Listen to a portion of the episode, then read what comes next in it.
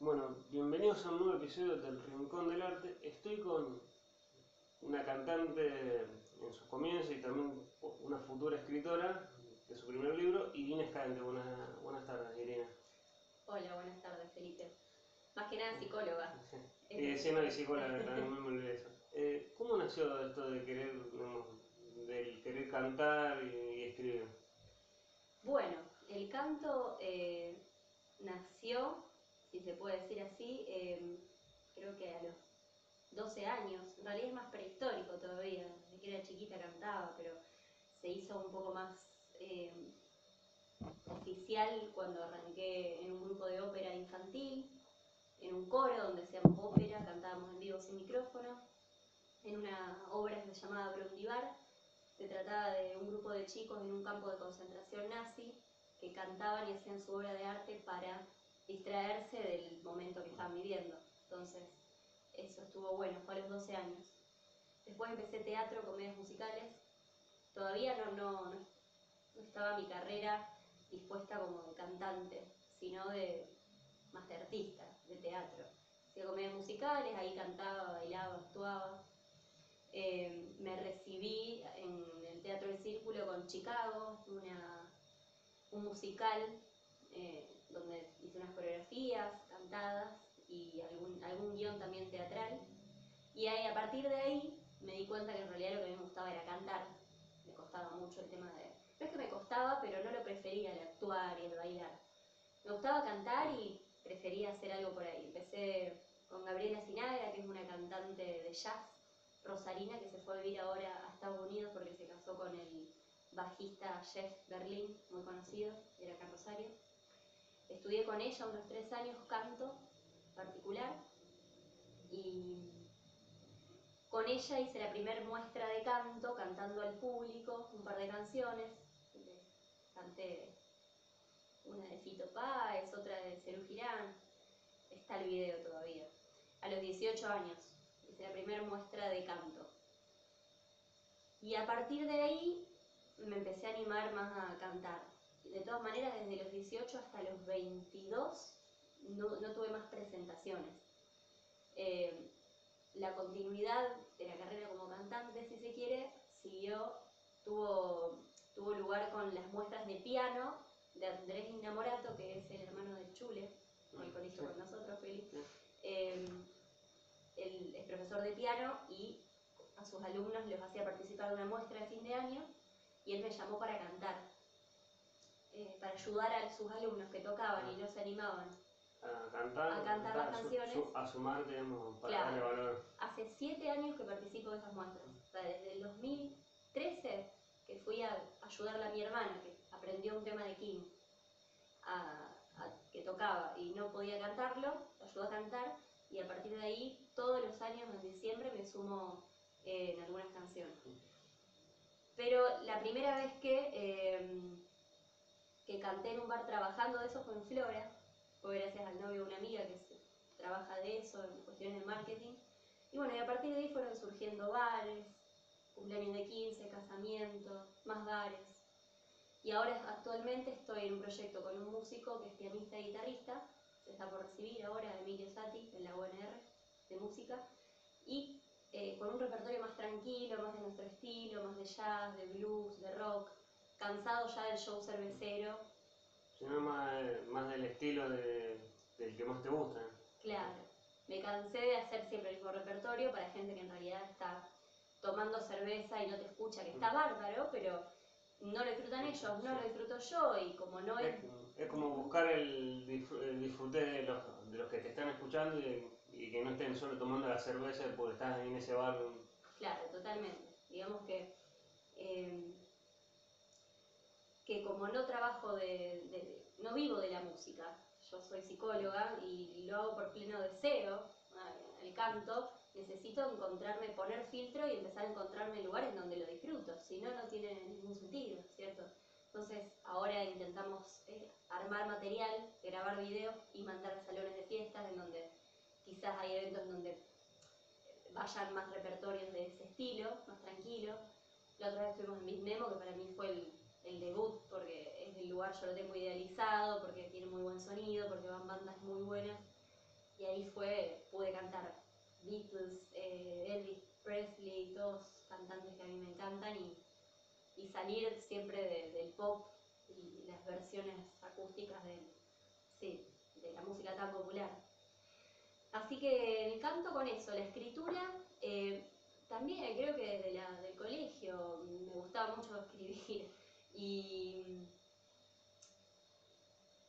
en la facultad empecé por ahí a hace- a hacer reflexiones, cuando uno cuando estudia tanto, se la pasa leyendo tanto, a veces la integración misma de la información que va haciendo te lleva a querer eh, desplegar algo vos en un papel, ¿no? como una producción personal, como una apropiación de todo ese conocimiento eh, desencadenado en algo más original. ¿no? Y así arranqué haciendo posteos en el Facebook de reflexiones mías, siempre todo a través de un momento doloroso. Generalmente el dolor es lo que impulsa por ahí a escribir. El dolor o, o el deseo y la felicidad, pero nunca, esto que no se confunda, nunca la depresión.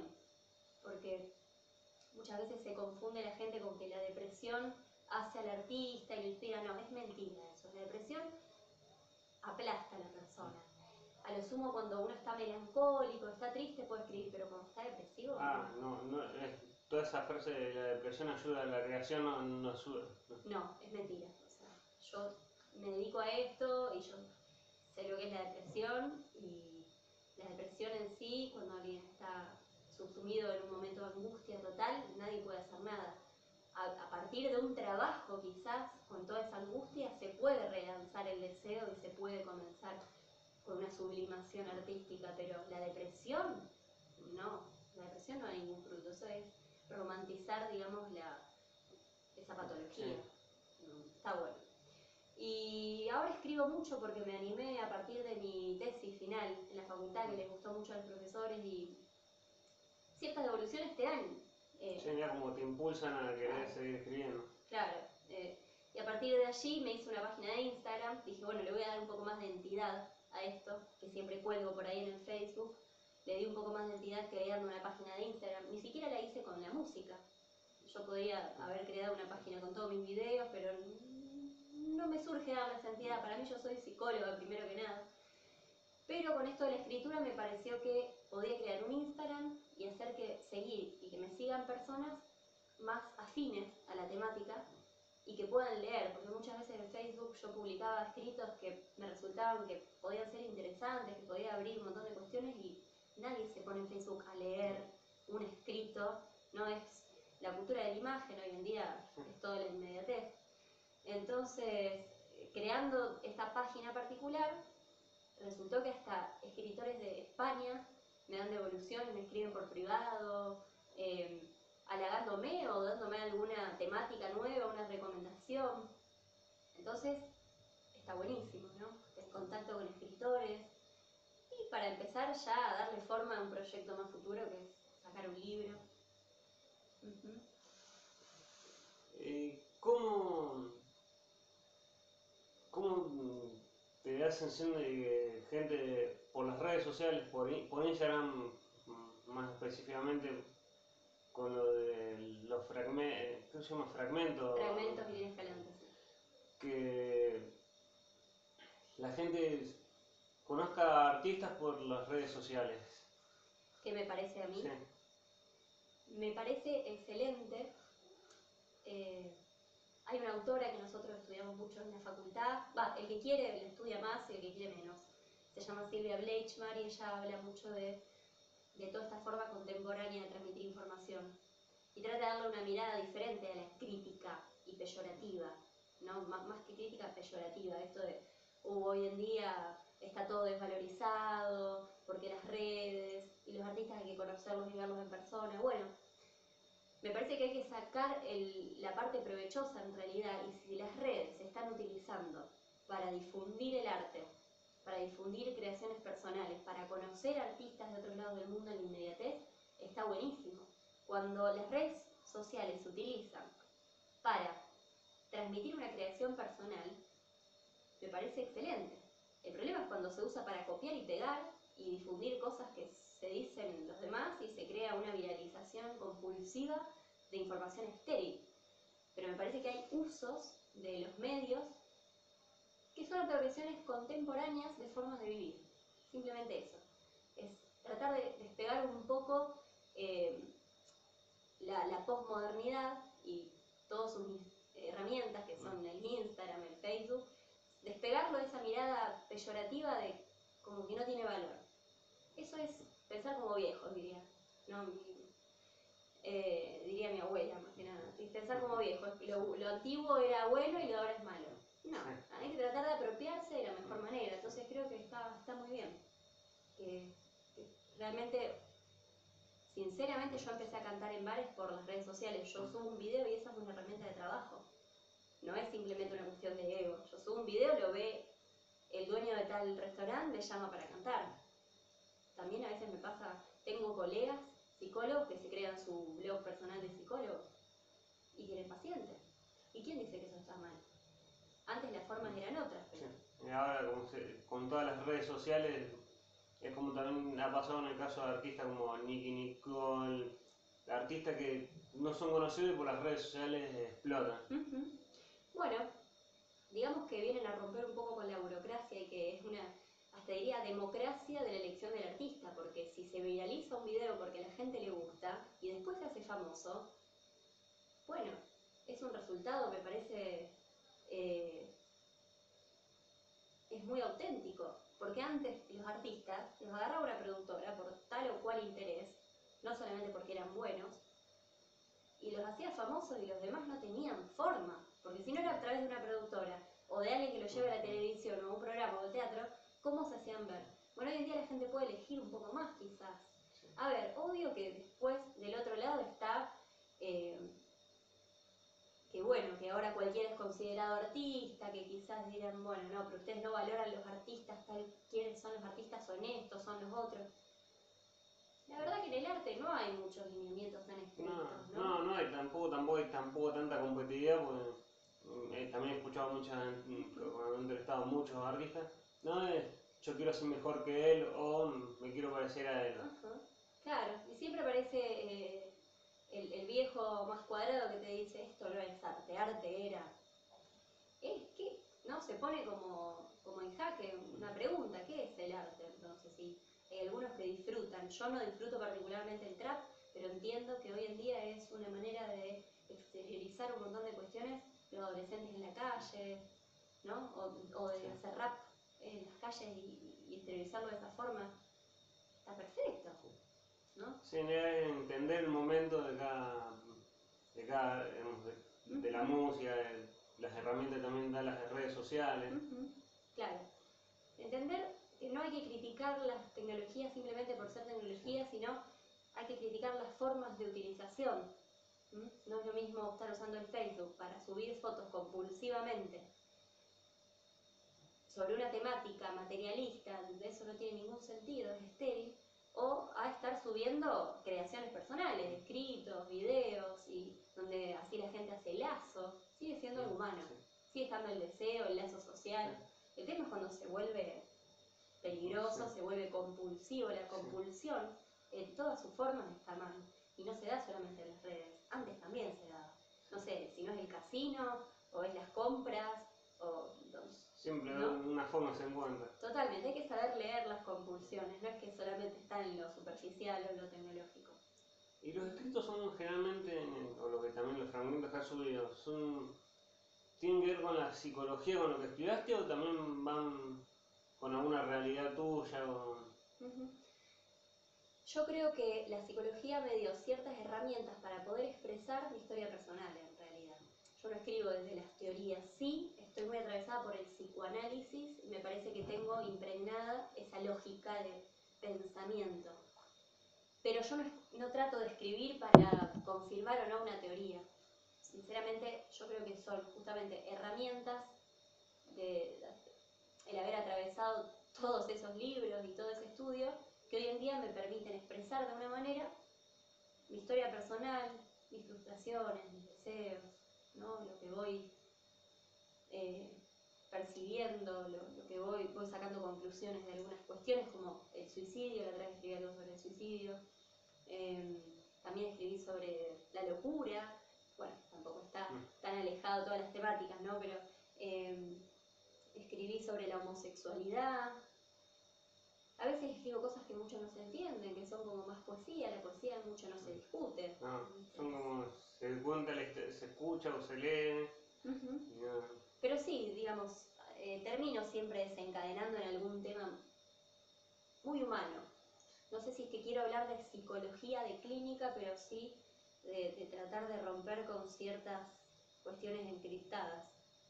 Eh, la verdad es que yo no creo que esté haciendo nada nuevo, ni me creo muy importante por lo que escribo. A mí me parece que lo que, que nadie hace eso, de hecho. Me parece que lo que hace lindo o lo que hace fascinante un artista es eh, la autenticidad, más que nada, ¿no? Que se transparenta cuando se está expresando algo de manera auténtica, con una impronta personal y, y- y arriesgada. ¿m? El plagio es lo que le saca la magia a un artista. Y co- el copy pego de, de mucha gente. Y son identificaciones las que se generan. Muchas veces alguien sale a decir algo y una persona puede decir, ah, pero está diciendo nada nuevo, esto, ¿quién se cree que es importante? No importa, pero hay 15 adolescentes que están escuchando y sintiéndose identificados y en ese momento están siendo ayudados por ese discurso. Entonces el valor está ahí. Y el arte es eso, es identificarse con ciertas cuestiones a nivel consciente o inconsciente, termina produciendo un efecto subjetivo. Eso es el arte. No, no es otra cosa, no hay nada mejor o peor en realidad. ¿Y cuál fue el primer show de, cuando decidiste hacer los que, que te juntaste para hacer, digamos, qué bar fue el primero que ver, cerraste para hacer show? El primero donde yo, mira, el primero donde hice un show cantando fue, como te digo, en la muestra del canto, cuando tenía 18, en Kairos se llama, pero no el Cairo, Kairos. Era un lugar, creo que donde se hacían clases de teatro también y, y en ese momento se cerró tipo un barcito y se hizo una muestra. Después, en la muestra bar, que queda San Luis y Pobres de Rosas, en Rosario, eh, ahí cantaban las muestras de piano. Y después en Olimpo Bar estuve también en una muestra de piano. Y la primera vez que trabajé cantando fue en Flora. Flora ahí en el río, fue en Flora. Después a partir de ahí estuve en un cumpleaños de 15, después estuve en Basquiat, en cervecería Cosme, en Búho, bueno, en Bismemo, bueno, en un montón de cervecerías ya. El otro día las conté eran como 15, ni me acuerdo. Pero en, en eventos, en casamientos, en, en un cumpleaños, en un cumpleaños de 48 de mi papá, me acuerdo también canté, eh, en la inauguración de una empresa, varios lugares. Pero nunca yo buscándolo. Generalmente eso se da como Que te buscan a vos por, Sí, por escuchar un video de... Claro, de se da, bueno, es el valor de las redes sociales. Espontáneamente yo subí un video y un mes después de un show me hablan, che, vos, no sé qué, están necesitando gente en un lugar. Y, y así.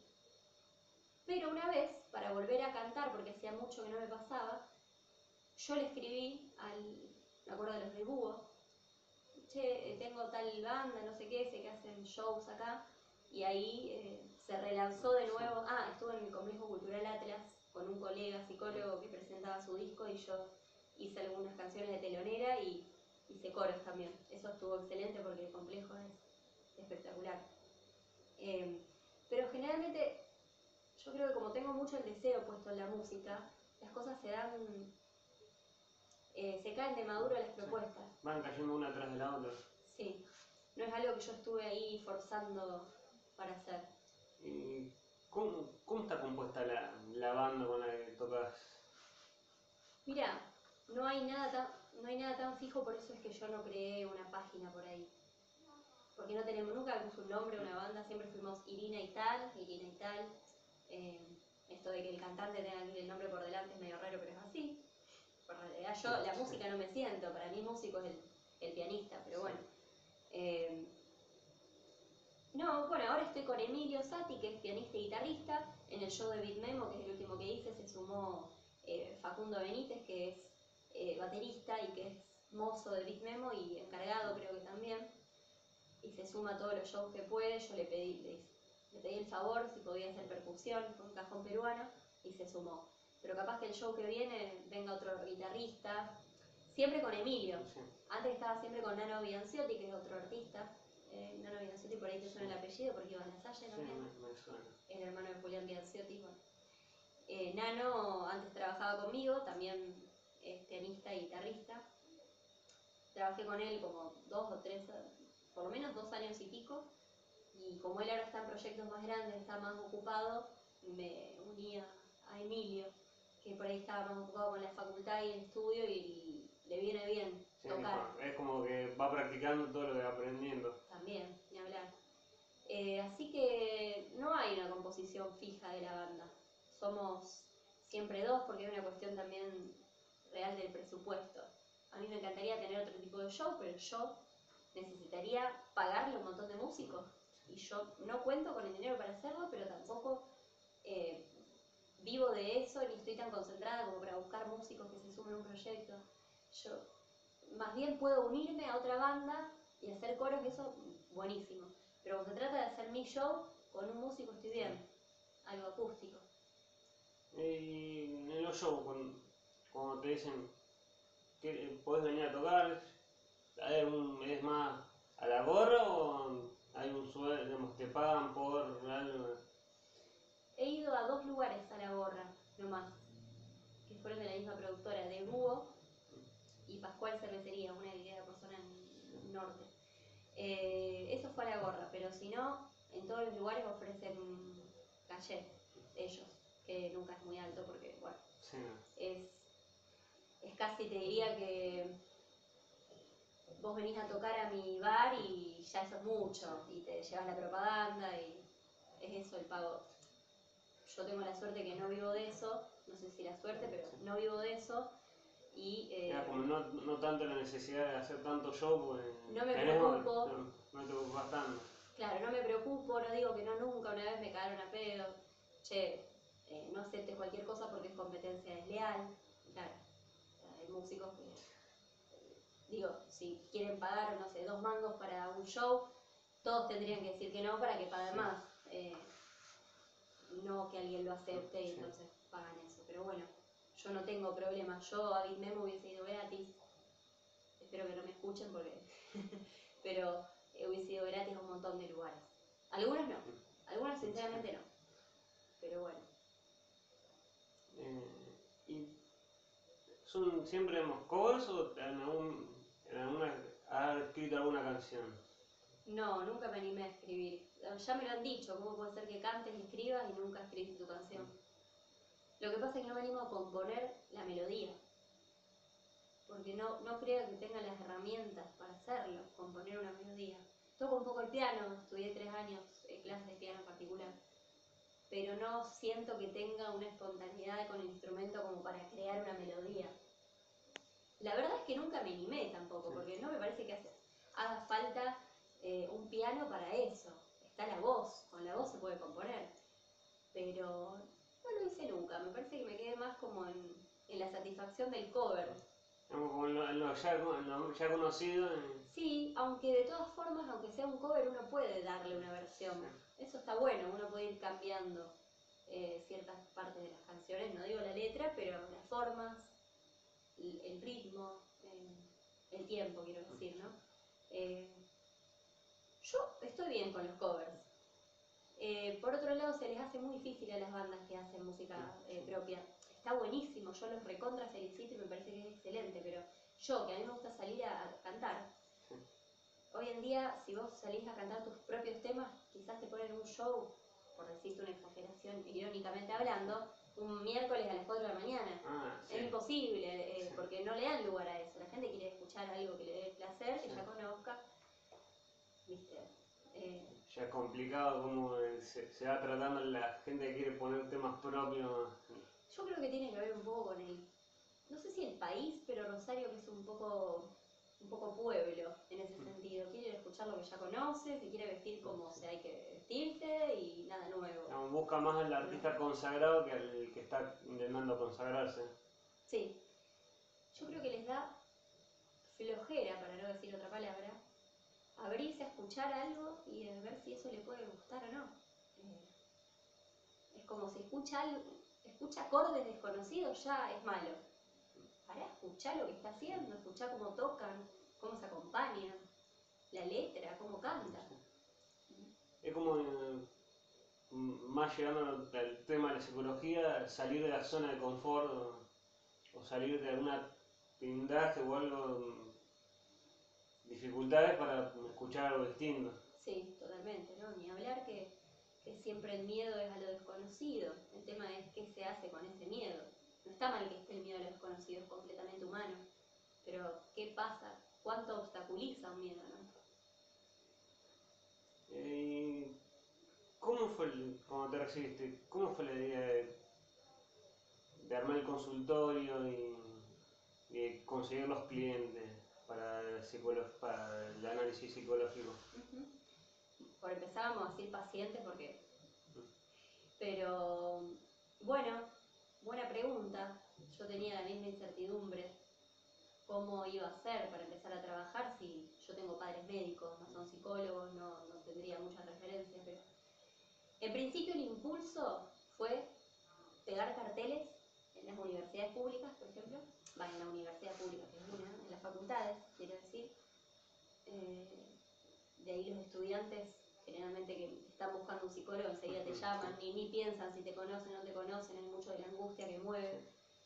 Y a partir de allí es el deseo, el segundo impulso.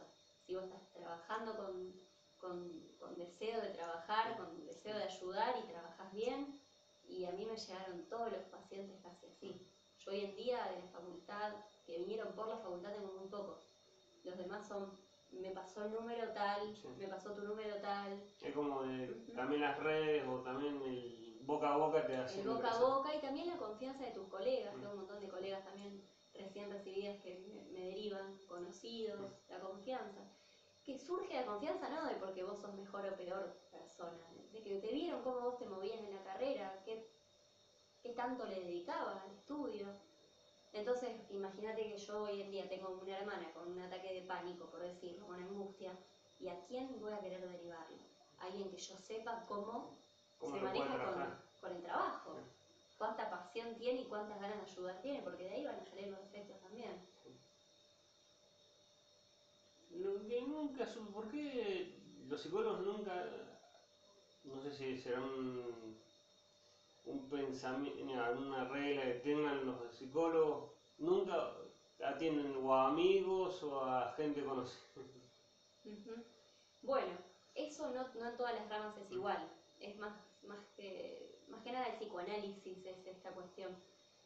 Mira, eh, principalmente es porque se supone que uno deja de ser parcial.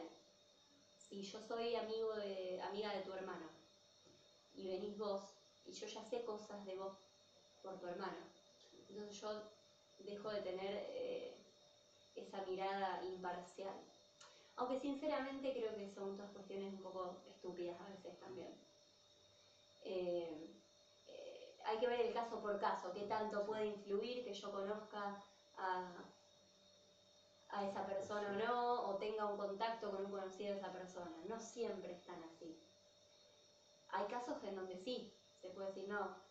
Y bueno, y puede venir mi novio y no, no puede venir tu novio porque Yo te conozco a yo estoy trabajando con vos y voy a trabajar con los mismos conflictos y Mm. ahora hay terapias que son sistémicas eh, en donde se trabaja digamos eh, el- con el conflicto eh, arraigado a, a- a una dinámica familiar entonces ahí sí se puede trabajar con todos con todos los integrantes de una familia y me parece que son trabajos excelentes lo que se hacen. De hecho yo hace casi cinco años hago terapia con una psicóloga eh, sistémica, trabaja con mi mamá, trabaja, trabajo con mis hermanos, trabaja con mi hermana, pero es otra la lectura quizás, es otra la, lectura clínica, pero en el psicoanálisis sí pasa eso por la parcialidad.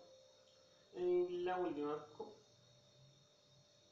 cuando tengas proyectando a escribir, eh, sí, cuando quieras eh, proyectar a escribir libros, eh, ¿de qué, qué tenés una idea más personal o también algo de esta realidad feminista que está creciendo a pasos agigantados? Me preguntaste por el feminismo sin preguntarme. Eh, Mirá, no, no, no voy a escribir del feminismo en sí, jamás de manera explícita, porque no. ningún porqué, digamos. Me interesa mucho, pero no, jamás el deseo me iría para escribir sobre y nombrar al feminismo en sí. Probablemente cualquier cosa que escriba sobre las mujeres algo tenga en relación con el feminismo, seguro. Pero no como una manifestación tan, tan precisa, ¿no?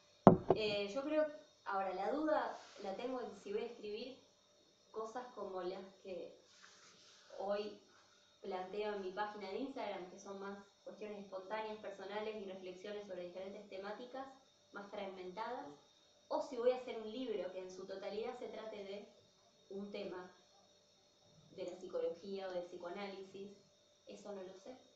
Es como que estoy esperando tener más experiencia clínica para ver si el libro lo quiero escribir sobre mi experiencia clínica, o si no me interesa, no me va a interesar porque puedo ser una psicoanalista no interesada en escribir sobre psicoanálisis explícitamente eh, o únicamente y escribir sobre otra cosa, una novela, un, fragmentos de la, de la vida personal eh, desde el lado del psicoanálisis. Entonces estoy esperando a ver eh, qué puede salir.